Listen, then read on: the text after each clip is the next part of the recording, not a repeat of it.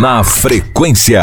A pandemia está aumentando a fome do Brasil. A situação está tão crítica, gente, que as pessoas em situação de vulnerabilidade social estão procurando cada vez mais por um prato de comida em instituições que ajudam os cidadãos. Por causa dessa alta na procura por ajuda também, as entidades estão precisando aumentar os estoques de alimentos para poder dar conta de suprir a necessidade dessa população que precisa comer. É o caso da Sociedade Beneficente Sopa dos Pobres aqui de Juiz de Fora. A gente conversou com Daniel Salomão, presidente da instituição, para saber as condições do local com tamanha demanda. A conversa foi gravada, bora conferir. Oi, Daniel, boa tarde, seja bem-vindo ao Na Frequência de hoje. Para começar nosso papo, eu gostaria que você contasse um pouquinho sobre a história da Fundação Beneficente, então. Olá a todos, uma boa tarde. Em primeiro lugar, gostaria de agradecer imensamente, em nome da Sociedade Beneficente Sopa dos Pobres, pelo espaço cedido para a divulgação do nosso trabalho. A iniciativa, né, que, que viria a gerar a sociedade, né, anos depois, ela partiu do casal, né, do seu Ludigero, da dona Alcides, que no aniversário aí de 15 anos da sua filha, em vez de fazer uma festa, resolveram promover um lanche, né, para famílias carentes de Juiz de Fora. E esse trabalho evoluiu, né, em 1931, no dia 5 de junho, foi fundada a Sociedade Beneficente Sopa dos Pobres, com esse objetivo de fornecimento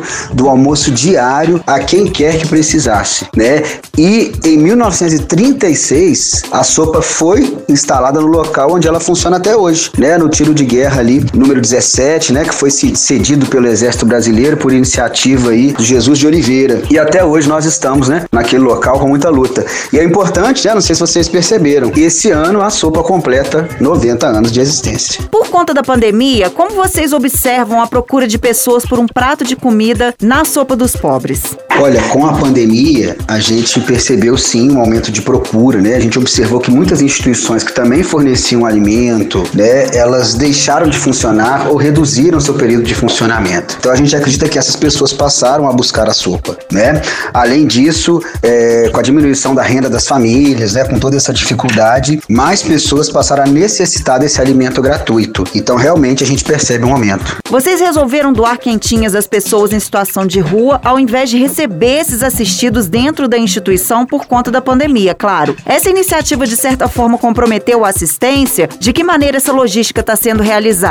Em relação à, à doação das, dos marmitex, né, realmente foi a postura que a gente resolveu adotar. É, e aí deixando claro que a sopa dos pobres não parou nenhum dia desde março do ano passado, desde o início né, da pandemia, porque a gente identificou uma necessidade, a essencialidade do funcionamento da sopa, é, dado que a gente já comentou aí, dada a percepção de que há uma população de rua em Juiz de Fora, principalmente, que precisa desse apoio, né? Então o que, que a gente tem feito? É, em termos de assistência, não piorou nada. A gente tem conseguido manter é, a mesma qualidade do trabalho, mas a gente tem dependido da doação de marmitex, né, de colheres de plástico, de sacolas, para que a gente possa fazer essa distribuição do alimento de forma mais segura possível para aqueles que buscam a instituição. Falando especificamente da campanha, Daniel, quais são os produtos que a Sopa dos Pobres está precisando nesse momento para que vocês consigam atender quem tem fome? Olha, essa, essa campanha, em primeiro lugar, não é uma campanha especial, é uma campanha permanente que a Sopa faz, né?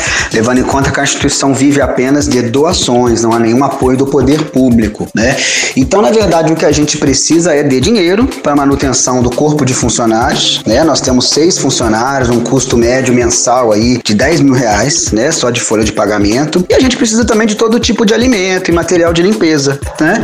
Tanto para o uso na própria sopa dos pobres, quanto para a confecção de cestas básicas, porque quando a gente tem algum excesso, né? Ou alguma doação que não é usada, né? Ou que sobra, vamos dizer assim, da preparação do almoço, a gente monta cestas básicas e distribui para famílias cadastradas. Então, todo tipo de apoio nesse sentido, né? Levando à instituição, ou mesmo doando, né? É, transferindo dinheiro, né? Para a conta da sopa dos pobres é muito bem-vindo e essencial. Onde as pessoas podem deixar essas doações? Essas doações, como nós comentamos, podem ser deixadas na própria instituição, né? Fica ali na rua Santo Antônio, número 110, térreo, em frente ao INSS. E elas podem ser deixadas de segunda a sexta-feira, de 8 às 10 da manhã e de 1 às 4 da tarde. Na última quinta-feira foi realizada uma live solidária para ajudar nas arrecadações né, dos produtos necessários para o atendimento da fundação. Como que você analisa essa iniciativa? Essa iniciativa da live, né, e, e quem fez o contato comigo foi a Andréia, né, do Visual do Melo, ela foi fantástica, fantástica, porque realmente despertou a atenção das pessoas para a Constituição. Eu acho que até foi mais além, despertou as pessoas é, em relação à preocupação que todos nós devemos ter com a população mais pobre, que naturalmente é a mais atingida, né, pela, pela pandemia, né, tanto no nível de saúde quanto no nível econômico. Então, essas iniciativas em prol aí da sociedade, né, daqueles que estão em situação de vulnerabilidade social são fundamentais. Daniel, para encerrar, informa pra gente as suas redes sociais, os seus contatos, para quem quiser saber mais sobre os trabalhos da Fundação Beneficente Sopa dos Pobres, por favor, vai lá. Para acompanhar os nossos trabalhos, né, você pode curtir e seguir a instituição nas redes sociais, né, no arroba Sopa dos Pobres, no Instagram, e no Sopa dos Pobres JF no Facebook. Além disso, você pode entrar em contato pelo telefone 3211-8401 para saber mais informações, né, conta bancária ou qualquer outra informação sobre a instituição. Enfim, agradeço mais uma vez pela oportunidade de exposição do nosso trabalho, de falar aí com a comunidade que escuta a Rádio Cidade e a gente conta aí com o apoio de todos. A gente agradece muito a sua participação aqui no programa, Daniel. Muito obrigada. Sucesso nas arrecadações e vida longa à sopa dos pobres, que é tão necessária às pessoas que vivem em situação total, né, de vulnerabilidade social aqui em Juiz de Fora. Até a próxima, Daniel. Tchau, tchau.